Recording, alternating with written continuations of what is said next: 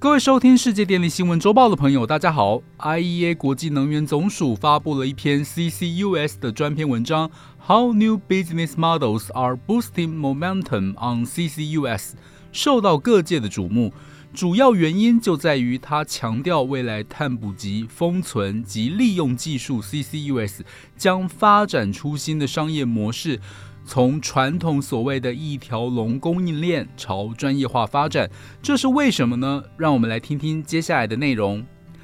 二零二二年是 CCUS 快速发展的一年，全球新增多达一百四十个以上的 CCUS 项目，使全球 CCUS 的封存能力与捕获能力分别增加了百分之八十与百分之三十。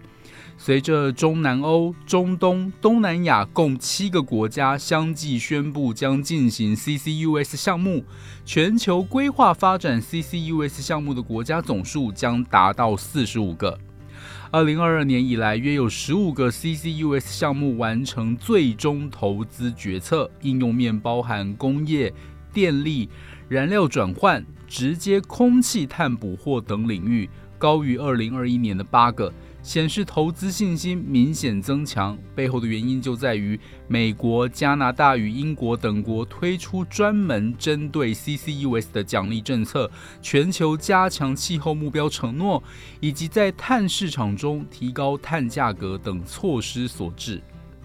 在 CCUS 的整条价值链中，二氧化碳运输与封存基础设施的发展最为显著。尤其是在北美、欧洲、中国、中东与澳洲，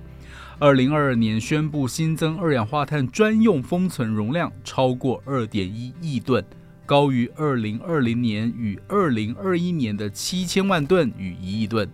并且开始规划连接基础设施的容量，包含接收站。管线和运输等方面也已经进入规划，但是仍需要持续的滚动式检讨与推动，以确保有没有足够的容量能够达成本世纪中的气候目标。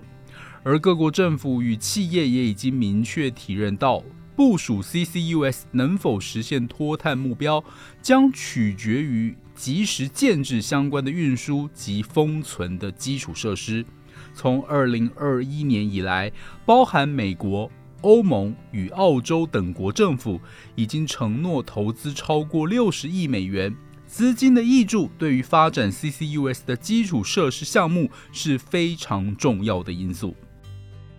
事实上，随着 CCUS 规模的扩大，碳管理领域已经出现重大的变化。传统大多数 CCUS 项目均采相同的商业模式，也就是具备完整供应链，俗称的一条龙，由单一开发商负责二氧化碳从碳捕集设施运输到站点并注入封存，但这面临高额投资成本、跨供应链风险以及由单一开发商承担风险及责任的挑战。因此，现今已经有些项目开始专注于如何拆解一条龙的商业模式，发展局部供应链，也就是打造 CCUS 中心，共享 CCUS 的基础设施，走向专业化分工及协作，如此可以有效减缓传统一条龙价值链所遇到的问题。CCUS 中心的商业模式可以促使各个排放者可相互分摊基础设施的成本。产生规模经济，使规模较小或是离碳封存地点较远的排放者也可以加入。例如，欧盟为了完善欧洲内部能源市场的关键基础设施项目，以帮助欧盟实现它的能源和气候政策目标，在第五版的欧洲共同利益计划 （PCI） 中，计划连接横跨波兰。法国到北海及波罗的海的碳网络及接收站等基础设施，而美国的 Summit Carbon Solutions 也宣布建造一条横跨五洲、长达三千两百公里碳运输管线，这将连接三十多个小型生物酒精工厂，平均每年捕获量达三十万吨二氧化碳。目前为止，全球至少超过一百四十个 CCUS 中心正在发展中，这是二零二一年的三倍之多。随着 CCUS 新商业模式的转变，长期以来一直以石油及天然气公司为首的 CCUS 产业，像是埃克森美孚、雪佛龙等，都是 CCUS 产业发展的领头羊。他们的碳捕集能力占全球一半以上，但这也面临新的挑战者威胁，包括。第一，现有企业利用既有资产组合跨入碳管理，例如天然气基础设施开发商参与建设及营运二氧化碳管线，或是改造现有的天然气资产；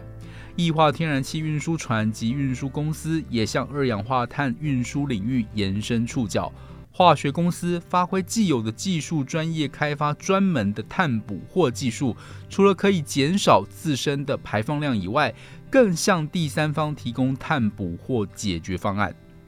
第二，专注于供应链某一环节的新创公司也不断涌现，例如 Carbon Clean、Ion Clean Energy 等。他们的专有补给解决方案，或像是 Summit Carbon Solutions 等公司，也在开发碳运输和储存基础设施解决方案。这种日益专业化的企业格局，可以促进创新，促进供应链各环节的成本降低，并使排放者更容易进行脱碳。综合以上报道，我们可以发现，CCUS 商业模式正在朝共享基础设施转变中，政策制定者应与时俱进。跟上不断发展的二氧化碳管理领域，并支持实现脱碳目标所需的增长态势，提供所需的配套支持，并积极应对可能的挑战。IEA 提出以下几点可以作为政策制定者的参考：第一，在基础设施规划、开发协调、加快封存厂址许可流程等方面发挥关键作用，可以降低面临供应链部分环节的项目取消、故障的风险。第二，制定全面性的法律和监管框架，包含复合式运输或跨境运输等。尽管欧盟二零二二年修订了跨欧洲能源基础设施法规 TEN-E，但仍未完全同意所有二氧化碳的运输方式。第三，国际的合作有助于将成功及成熟的商业模式推广到全球。以上是本周世界电力新闻周报的整理报道。国际上电力的大小事，我们会持续密切关注，并且跟大家分享。若喜欢我们的频道，欢迎与好朋友分享哦。我们下周再会。